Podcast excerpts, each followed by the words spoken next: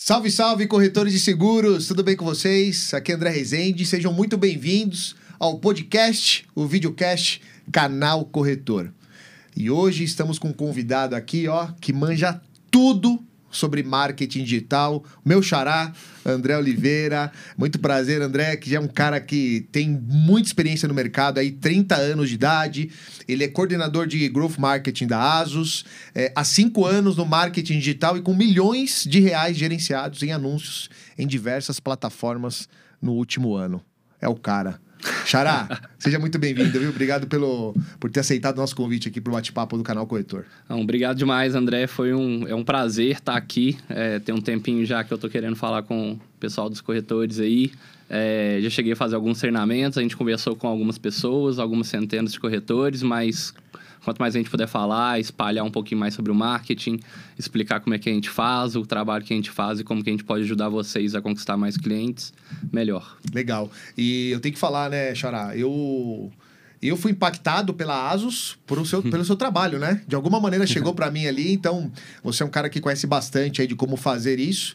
Mas antes até de falar dessa questão de, de mídia paga, etc e tal, vamos do início, cara, assim. Uhum. Tem muitos corretores que, que acompanham a gente e eu gostaria muito que você trouxesse na mesa aqui como é que o corretor pode utilizar hoje, a melhor forma que o corretor pode utilizar hoje o marketing digital para atrair clientes, para conversar com mais pessoas, para converter em vendas? O que, que ele pode fazer? Tô, eu estou trazendo essa pergunta porque eu sei que é, uma, é um desafio uhum. que grande parte dos corretores tem, né? Esse mercado digital para vender seguros.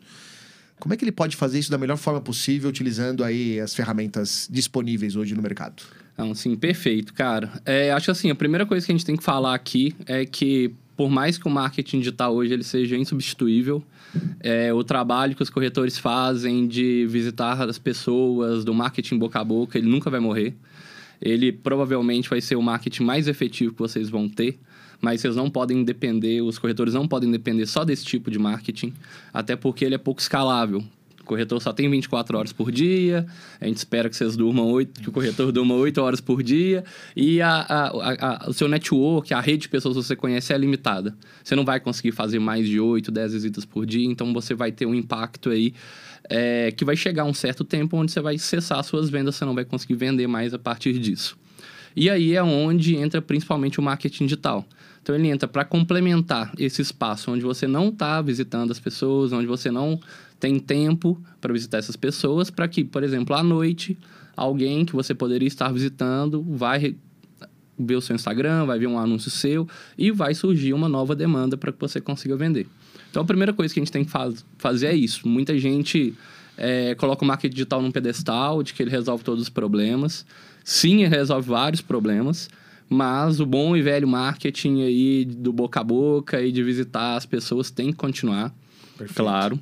Um não elimina o outro, né? Eles são complementares. Exatamente. Um não elimina o outro e, como, como eu disse, é muito provável que você, ainda visitando pessoas no marketing boca a boca, você venda mais. Você tem uma maior, uma maior taxa de conversão, ou seja, quanto mais... Você vai vender mais impactando menos pessoas.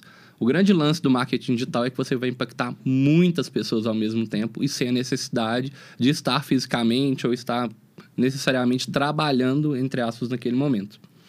Então, para a gente entrar um pouquinho nisso aí, é, vou falar alguma, alguns jargões aqui. Eu acho que o primeiro jargão que eu posso falar do marketing é que conteúdo é rei, distribuição é rainha. E o que, que eu quero dizer com isso, né? É, o marketing de conteúdo, ele, a gente fala muito sobre isso hoje. Você pode procurar na internet aí, digitar sobre marketing de conteúdo, você vai achar muitos sites falando a respeito disso, muita coisa falando a respeito disso. Então, é, apesar de tudo que eu vou falar aqui agora, eu vou tentar passar o máximo possível que eu sei. A primeira coisa que eu já peço é que, caso você esteja assistindo esse podcast, procure sobre isso na internet, mas se aprofunde nisso. Mas a criação do marketing de conteúdo é, para o corretor, não só para o corretor, mas para qualquer pessoa que queira vender na internet, é primordial. Então, se você quer trabalhar com marketing digital, a primeira coisa que você tem que pensar é na produção de conteúdo. E hoje se fala muito em produção de conteúdo e as pessoas acreditam que o marketing de conteúdo ele surgiu agora, no século XXI, na era da internet. Hum. Mas isso não é verdade. É, eu vou contar uma historinha e só para colocar vocês, para vocês entenderem como que o marketing de conteúdo é poderoso. Então, vou falar a história da Michelin. Acho que todo mundo conhece os pneus Michelin. E eu não sei muito bem a época, mas eu acredito que por volta do início de 1900, a Michelin vendia carros na Europa. A, Mich a Michelin vendia pneus para carros na Europa. E, como se pode imaginar, não tinha essa grande quantidade de carros que a gente tem hoje. Pouquíssimas pessoas tinham carro. E aí, a Michelin tinha um grande problema. Ela era uma empresa que vendia pneus, porém, nem todo mundo tinha carro. E não tinha, as pessoas não tinham muito para onde ir com aqueles carros. Ou seja, iriam gastar pouco o pneu e a Michelin ia vender poucos pneus. Como que a Michelin poderia fazer com que as pessoas usassem mais os pneus delas, usassem mais o carro, gastassem mais pneus para que elas vender, para que a Michelin vendesse mais pneus? E aí que surge é, que se tem notícia provavelmente da primeira estratégia de marketing de conteúdo. A Michelin solta uma revista nessa época onde ela mapeia os melhores restaurantes da Europa. E mapeando os melhores restaurantes da Europa, a, quando a pessoa compra um pneu da Michelin, ela entrega essa revista mensalmente para aquela pessoa. E aí agora a pessoa tem uma lista de restaurantes para ir e ela vai como? Ela vai com o carro dela. Então ela começa a utilizar o carro dela para se deslocar aos restaurantes. Assim ela gasta pneu. E quando ela precisar de comprar um pneu, ela vai comprar de quem? Ela vai comprar da Michelin. Por quê? O primeiro ponto dessa estratégia que você vai ver é que ela é genial. Você está vendendo pneu sem vender pneu. Sem vender pneu. Sem vender, sem vender pneu. Você está entregando é, uma revista de restaurantes para você vender pneu no futuro. Mas ninguém que está utilizando essa revista sabe que está sendo impactado pela compra de pneu no futuro. Esse é o grande objetivo. Então você está entregando valor para aquela pessoa, ou seja, você está entregando conteúdo para aquela pessoa. Não existiam TripAdvisor, não existia internet, não existia nada naquela época. Talvez essa revista fosse a única fonte de informação sobre restaurantes que aquela pessoa tiver, que aquela pessoa te, teria. Teria acesso naquela naquele época. momento, né? Exatamente, teria acesso. E além de entregar conteúdo, você cria um primeiro, você cria um primeiro gatilho ali, que a gente chama no marketing de gatilho da reciprocidade, que é o que o marketing de conteúdo entrega muito. O que é o gatilho da reciprocidade? A partir do momento que eu te entrego alguma coisa gratuita, você se sente obrigado a retribuir aquilo. Aquilo tem que ser recíproco. E isso, o marketing de conteúdo, é muito bem fundamentado nisso. Porque qual é a estratégia de marketing de conteúdo? Eu, Michelin, no caso, te entrego conteúdo para você ter que se deslocar até os restaurantes. Quando eu precisar trocar o meu pneu, como eu já tive. Primeiro que eu já tive contato com a Michelin. Eu já Perfeito. sou um cliente. Segundo, a Michelin me deu a lista de restaurantes. Se eu precisar trocar o meu pneu, por que, que eu vou escolher outra marca? Sendo que a Michelin me deu aquela lista de restaurantes para ir. Então, eu me sinto na obrigação de retribuir a Michelin como? Comprando os pneus dela. Cara, faz todo sentido. Perfeito, né? É, é assim, genial. E a partir disso a gente sabe, existem as estrelas Michelin. E eu sempre me perguntei, por que chamam é, é, estrelas eu ia fazer essa pergunta, é por, por causa disso. Exatamente. A origem é exatamente essa. Exatamente. Olha só. Por que, por que se chama estrelas Michelin, né? E aí você começa a pensar, será que o Michelin... Será que Michelin era uma pessoa, é, um, um, grande chefe? Um grande mas, chefe de cozinha. Na minha é. cabeça, nunca pesquisei sobre isso, mas na minha cabeça era um chefe de cozinha. Mas não. Michelin. É, exatamente. As estrelas Michelin surgem nessa Uau. revista e elas são utilizadas até hoje para você ver o poder do marketing de conteúdo. Mais de 100 anos aí se passaram e, e hoje as estrelas Michelin ainda são um padrão para a gente falar de bons restaurantes. E aí, isso é um caso, eu acho que está um pouco mais afastado da gente. Vou dar outros exemplos aqui, que são Boa. mais fáceis. Mas marketing de conteúdo, onde está o marketing de conteúdo? Você vai comprar uma lata de milho verde, atrás da lata de milho verde tem uma receita. Você Verdade. vai comprar um espaguete, atrás do espaguete tem uma receita. Aquele queijo lá, um cream cheese. Cream na cheese. tampa ali, né? Você tem que comprar porque tem que abrir para você ver a receita dele, inclusive, né? Exatamente. Né? Verdade, então, verdade. Isso tudo é marketing de conteúdo. E ele tá passando na sua frente o tempo todo. E quando a gente traz isso para a internet, que a gente está na era da comunicação, a gente está na era de estar no primeiro lugar do Google, é o maior objetivo de toda e qualquer empresa, seja você autônomo ou não, seja você dono de uma empresa, seja você colaborador de uma empresa. Estar no primeiro lugar do Google é ótimo no primeiro lugar do YouTube, ter vários seguidores no Instagram. Tudo isso é muito bom. E aí, uma coisa que eu falo é que se você, se você corretor parar agora e pensar quais são os influenciadores que eu sigo, quais são os sites que eu visito, quais são os vídeos que eu assisto no YouTube, todas essas pessoas estão te entregando conteúdo gratuitamente. Verdade. Todas elas. Todas elas. Então, o primeiro passo para você começar no marketing digital é produção de conteúdo. E por que, que eu falo que quando você está no marketing digital, você está falando com muito mais pessoas e provavelmente você vai converter menos pessoas do que se você estivesse indo de boca a boca. Quando você está no boca a boca, quando você está indo visitar um cliente, você está ali muito provavelmente para vender para ele. A pessoa já sabe que você está ali para vender. Então, se ela te recebe, ela está propensa a receber aquela visita, ela está propensa a receber uma visita comercial. Então, ela já está mais propensa a abrir o bolso. Ela quer comprar. Ela só não sabe se vai ser com você ainda. Seu é. papel é quebrar as objeções dela e fazer com que ela compre. Verdade. Já com o conteúdo, independente do conteúdo que você vai criar, o seu papel não é vender. O seu papel é entregar valor. É tirar dúvidas, é entregar informação valiosa, seja ela qual for. E aí, quando a gente entra nisso para o corretor, muito provavelmente alguns corretores aí vão estar tá pensando, tá, mas que tipo de conteúdo eu produzo? É, hoje, lá dentro da ASA, a gente consegue fazer algumas pesquisas de palavras-chave e qualquer um pode fazer esse tipo de pesquisa de palavra-chave. É só procurar no Google por é, pesquisador de palavras-chave. Você pode utilizar essa ferramenta gratuitamente. Isso te ajuda a entender o quê? Quais são as palavras-chave, ou seja, quais são as pesquisas que as pessoas fazem no Google e quantas pesquisas essas pessoas fazem por mês.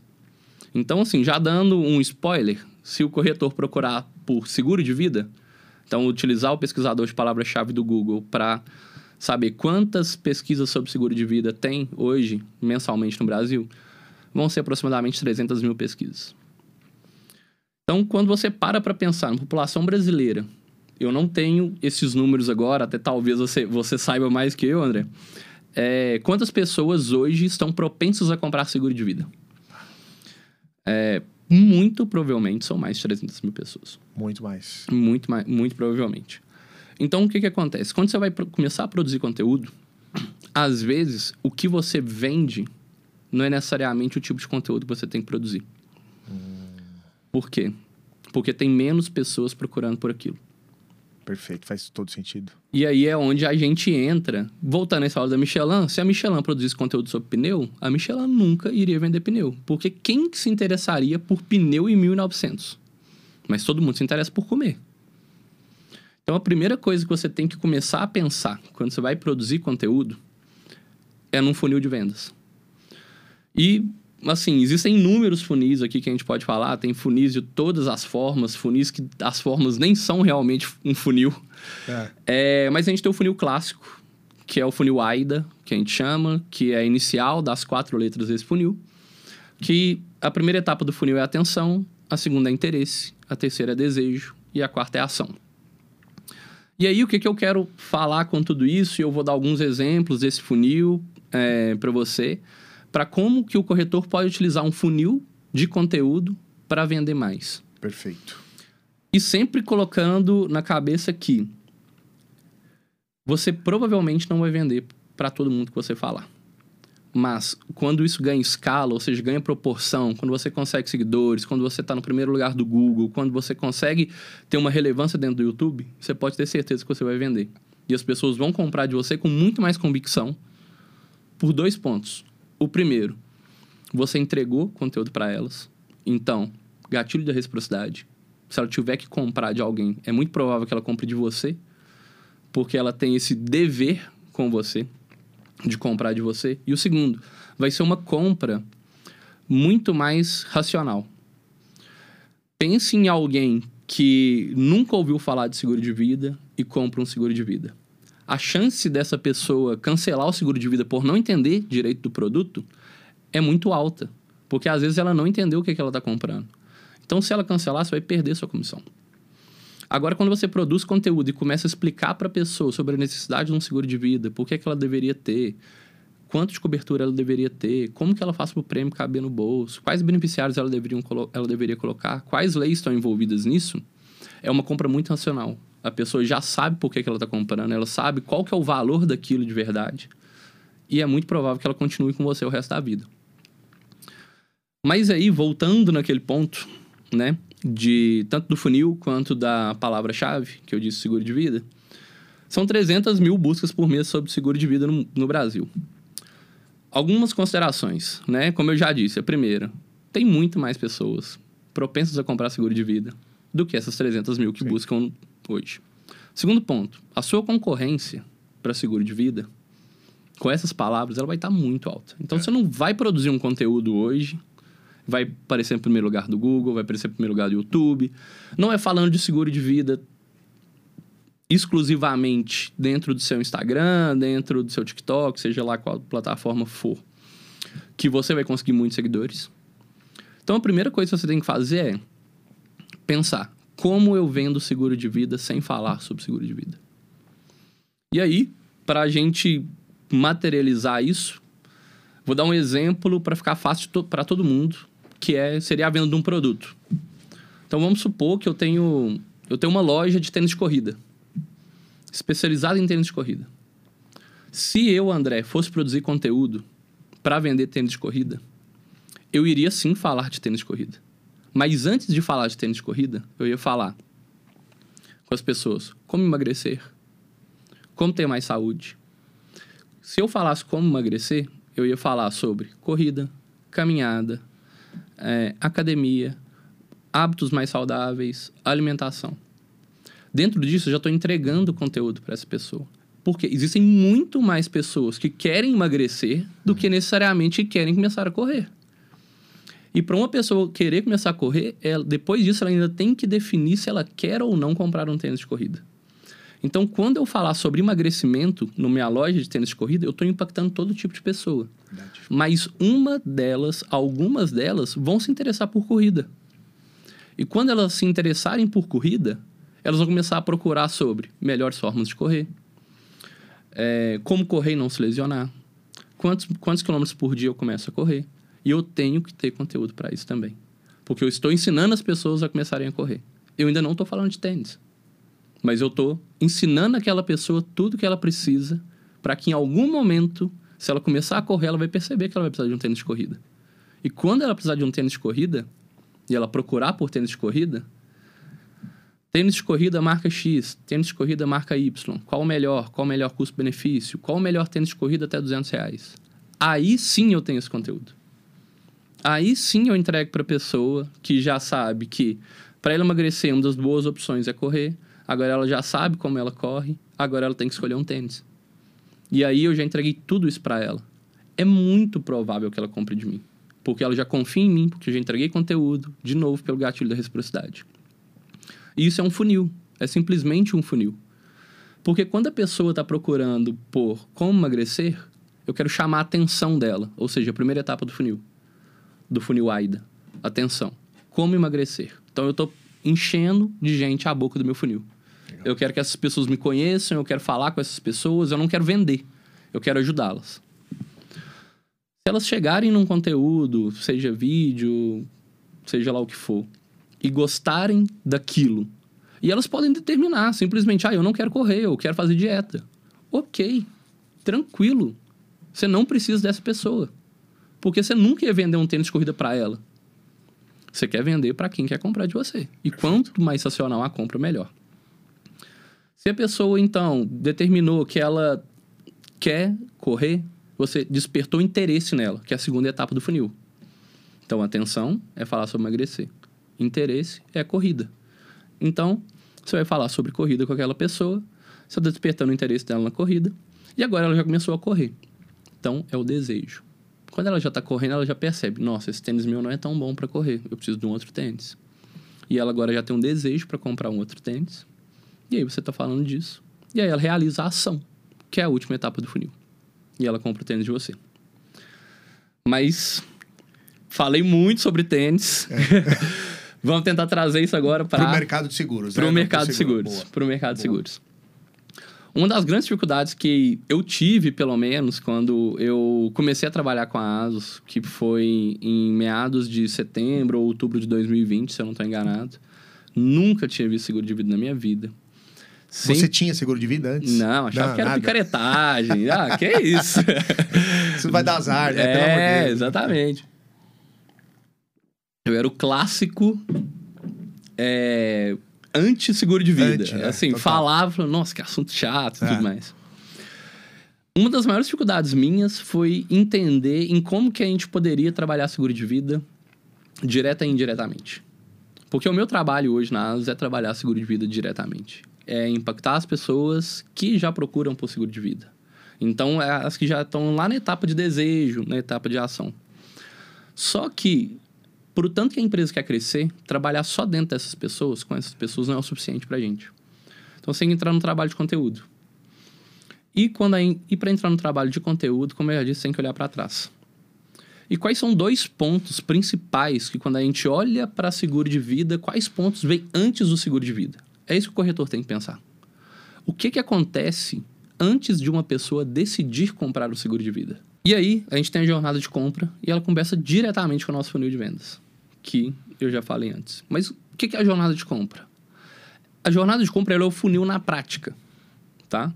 Então, quando você vai pensar, vamos botar. Vou parar de falar de tênis de corrida, vamos falar de seguro de vida. Jornada de compra ela vai ter alguns níveis de consciência. E você, qualquer pessoa, independente se estiver assistindo a gente, para qualquer produto que você for comprar ou serviço, você já passou ou está passando por uma jornada de, por, por, níveis de consciência dentro da jornada de compra. E quais são esses níveis de consciência? O primeiro é que você não tem consciência.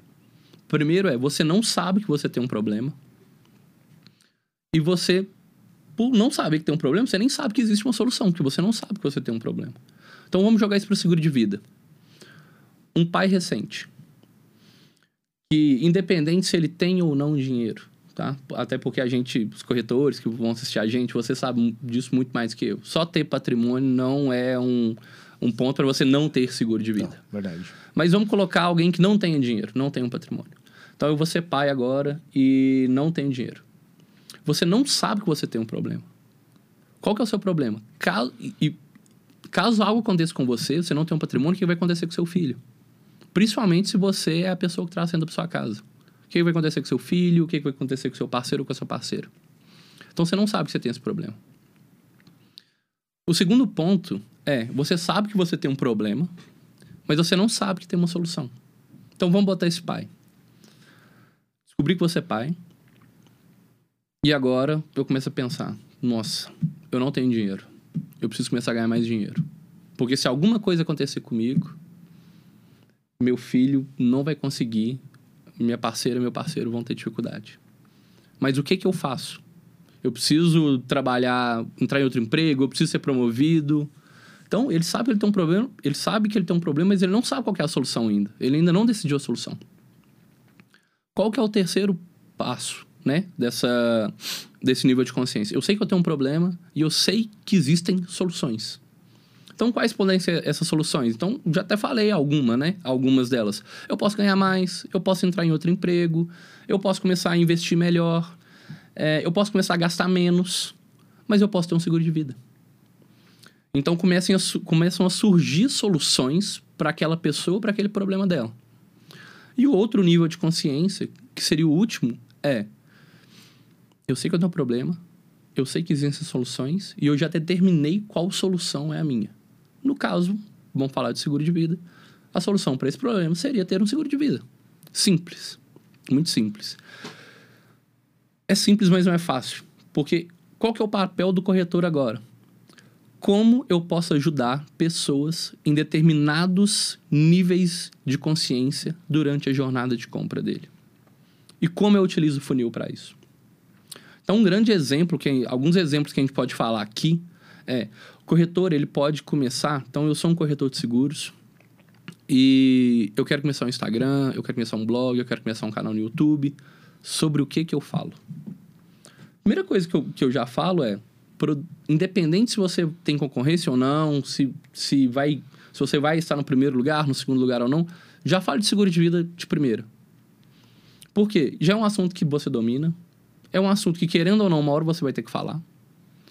E você já vai aprender a produzir conteúdo com aquilo que você domina. Isso. E aí, essa, essa, essa sua sugestão é, é o corretor ele falar do produto mesmo, assim, o que, que ele oferece, é nesse, nesse nível. Exatamente. Falar Tá. do produto, tanto do que ele oferece, quanto das particularidades do seguro de vida, para quem é. Começa a produzir o conteúdo sobre aquilo que você já tem domínio. Perfeito. Até porque você vai aprender muito mais onde você vai errar ali do que se você produzir de alguma coisa que você não tem tanto domínio. Tá. Você já deixa pronto aquilo. Se você precisar divulgar para alguém, já está pronto. Você divulga e isso pode gerar algumas vendas. Mas você não pode parar aí, você não pode falar só de seguro de vida. Por quê? De novo, são poucas pessoas procurando por aquilo, a concorrência é muito alta e são pouquíssimas pessoas que estão com esse nível de consciência na jornada de compra. São pouquíssimas pessoas que sabem que o, o que a solução para o problema dela é um seguro de vida. E ela pode escolher M seguros de vida. Às vezes, alguns que você nem mesmo oferece. Ela pode escolher N corretores, N corretores. Então, o que você precisa fazer é subir o nível, subir a jornada de compra, ou seja, voltar a alguns níveis de consciência. Hum. Então, o que você pode começar a falar? Você pode começar a falar de parentalidade. Você pode começar a falar de planejamento financeiro. Você pode começar a falar sobre como economizar, como ganhar mais, opções para isso que não necessariamente são seguro de vida, mas em algum momento elas, elas vão convergir. Grandes exemplos disso, uma estratégia que a gente pode falar aqui que pode parecer boba, mas não é, é eu quero vender seguro de vida. Como eu vendo seguro de vida sem falar sobre seguro de vida? Cara, você pode montar uma calculadora para mulheres saberem qual é o, a semana de gravidez que ela tá. Existem quase um milhão de buscas por termo de calculadora gestacional. Não tem nada a ver com seguro de vida. Verdade. Mas se uma pessoa está procurando por uma calculadora gestacional, é muito provável que esta mulher seja grávida e esteja procurando por isso, ou um parceiro dela e esteja procurando por isso para saber qual é o tempo de gravidez daquela pessoa. E a gente sabe. Os corretores sabem muito mais que a gente. Filho, o nascimento de um filho, principalmente do primeiro filho, é um gatilho para você ter um seguro de vida. Por que, que você não pega essa pessoa lá no início, antes dela começar a pensar que ela vai ter um problema com aquele filho agora por falta de patrimônio? O que aconteceria com aquele filho caso acontecesse com ela? Por que, que você já não começa a ajudar aquela pessoa lá no começo? André, você está falando um negócio aqui, vê se faz sentido, tá? E acho que aqui é um ponto importante para trazer para os corretores. Você está trazendo várias ferramentas, é, e aí é uma pergunta, talvez até de um, se um corretor tivesse aqui uhum. e, e faria para você. É muito importante, então. Vou, vou tentar trazer um exemplo. Uhum. É, eu sou um corretor, eu quero vender seguro de vida para professores, uhum. por exemplo, tá? Aí, do jeito que você está me falando, a primeira coisa que acho que é legal você me corrija se estiver falando bobagem aqui, mas ó, o corretor precisa definir uma persona. Ele precisa definir ali o, o, o, tipo de pessoa que ele vai falar. Então, imagina só que eu sou corretor, então, professor. Uhum. Antes até de eu falar de seguro de vida, ou trazendo a sua dica, vou falar de algumas coisas de seguro de vida, falar uhum. de alguns elementos, características, etc e tal. Mas eu fico perguntando, poxa, o professor não vai perguntar sobre seguro de vida na internet, mas ele pode perguntar como eu, como professor, posso cuidar melhor da minha voz.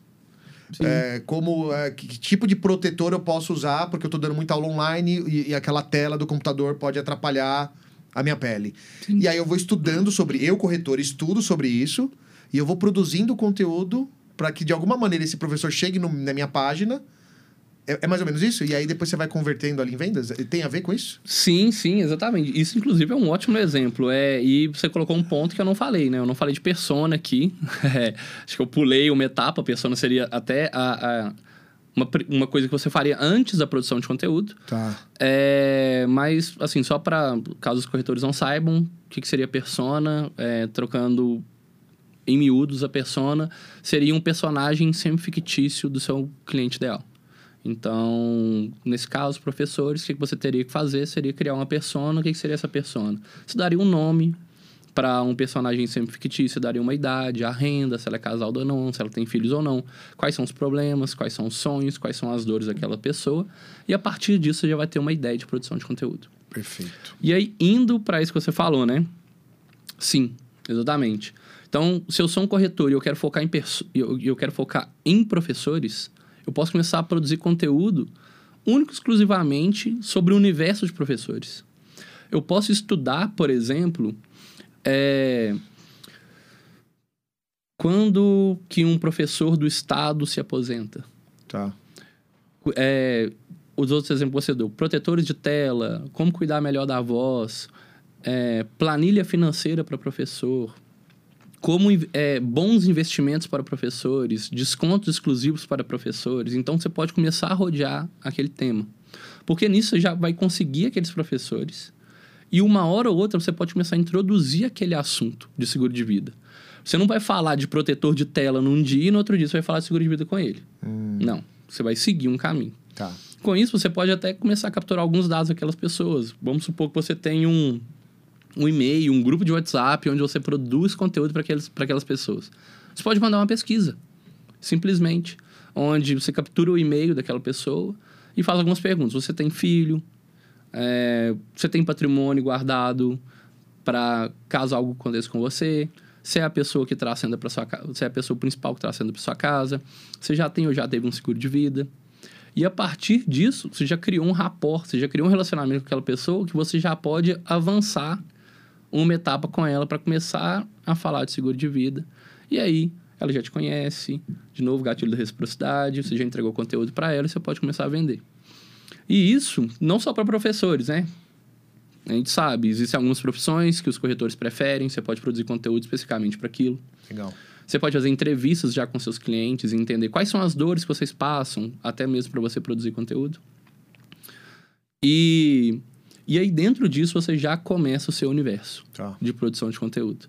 E assim, é, tem coisas que não são escritas em pedra, tem coisas que são leituras, algum, alguns escritores vão falar uma coisa, alguns escritores vão falar outras.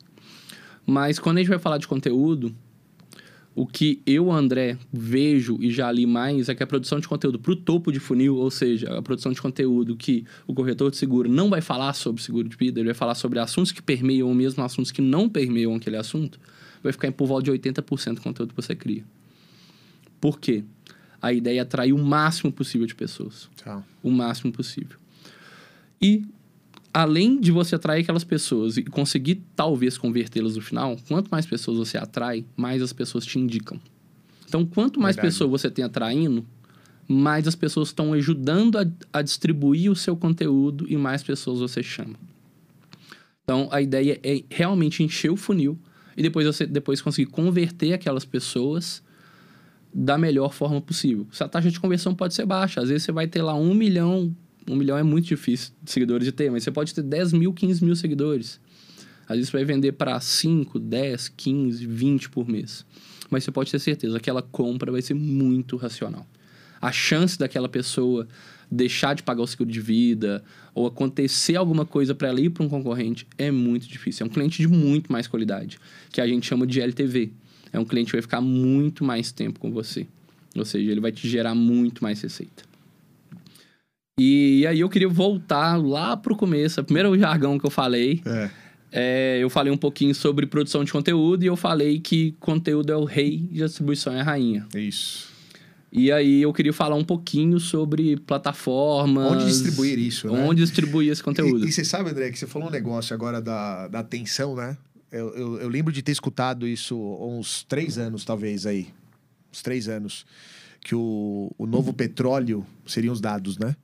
E recentemente, no, no, nos meus estudos aqui, eu vi outra coisa agora, que é o novo petróleo é a atenção das pessoas, né? E tem tudo a ver com o que você está falando, né? Você vê o Sim. topo ali, que é 80% do que você vai fazer, de conteúdos que estão em torno de, um, de uma persona. E, e, e até para você entrar nessa parte da, do, do canal, é, eu vejo muitos corretores, porque eu acompanho, né? Uhum. Plataformas e tal. E muitos ficam colocando ali o banner o produto de uma seguradora X, a, a marca da corretora dele, e tá tudo bem. Mas são pouquíssimos. Ó, eu, eu não consigo lembrar aqui alguns que fazem um trabalho desse de, de criar essa persona. Acho uhum. que muita gente acaba deixando essa etapa de, de produzir um conteúdo muito específico, né? E aí entra aquela história, né? Vender tudo para todos. Isso Sim. aí acho que é uma estratégia não tão boa, pensando na, na, na, venda de seguro, né? E especialmente seguro de vida, né? Sim, exatamente. Até nisso de falo com todos, é tive um, uma pessoa que me ajudou muito e é um dos gurus do marketing aí no Brasil, que é o Peçanha, e ele tinha uma frase aí que era quem fala com todo mundo não fala com ninguém. Fala com ninguém. É, e é, é, é, muito, é, é muito isso. É, e isso sobre atenção e sobre dados. Dados, sim, são petróleo, mas atenção Cara, hoje a gente vê aí um exemplo de chamar atenção e você não chama mais atenção com anúncios. Claro, anúncios funcionam, funcionam. Se, se não funcionassem, Facebook, Google estariam falidos. 98% da receita dessas empresas vem de anúncios. E não necessariamente também, quando se a, a, gente tiver a oportunidade de falar de anúncio aqui hoje, não necessariamente um anúncio precisa ser focado em conversão. Às vezes você vai utilizar um anúncio para chamar a atenção daquela pessoa para um assunto que não tem nada a ver com seguro de vida. Entendi. Só para você encher a boca do seu funil. Para entrar nos 80% lá que você falou, Para entrar né? nos 80%. Entendi. Você, corretor que está vendo aí, eu tenho certeza. Quando você vai assistir um vídeo no YouTube, aparece um anúncio na sua frente, você pula aquele anúncio, você nem sabe o que aconteceu, a maioria das vezes. É. Você está mexendo no Instagram, está mexendo no Facebook, aparece um anúncio, você nem lembra qual anúncio foi. Verdade. Isso é uma cegueira que a gente tem. É, eu não sei muito, eu não sei, ela, ela, tem um nome em inglês, eu não estou me lembrando agora, mas é uma cegueira de anúncio que existe. Ela é o, o nosso, a nossa mente ficou preparada para pular banner, para pular anúncio, para pular qualquer coisa que, que a gente já sabe que não é importante para gente. Não vai agregar valor, né? Que, que não... é o que você falou no início do nosso bate-papo. Né? Exatamente, né? que não vai agregar valor. É, não, de novo, não que anúncios sejam ruins, anúncios é. são ótimos, mas a atenção é muito importante. Perfeito. É, hoje, só para falar um, um, pouco sobre tanto que a atenção é importante, o TikTok ele cresce exponencialmente e hoje o TikTok ele nem é mais um concorrente do Instagram nem do Facebook. Porque hoje a gente tem efeito segunda tela, que é o quê? Hoje você está vendo o computador e está é. no celular. É.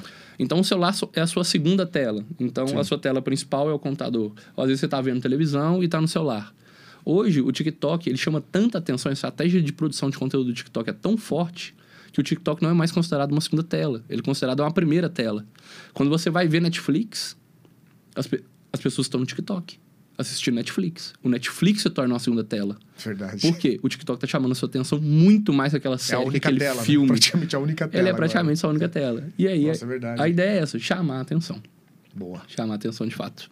E sobre os canais, então, como é que qual seria a melhor estratégia aí pensando nessa produção de marketing de conteúdo e para produzir, né? Quais são os melhores canais aí? O que, que você tem de recomendação para os corretores?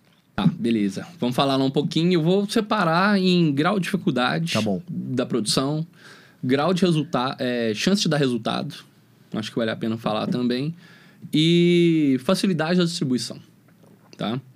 Então, o que, que seria o grau de dificuldade de, de produção de conteúdo? É o quão difícil é eu tirar aquele conteúdo do papel. É eu tirar aquele conteúdo da minha cabeça e colocar ele na internet.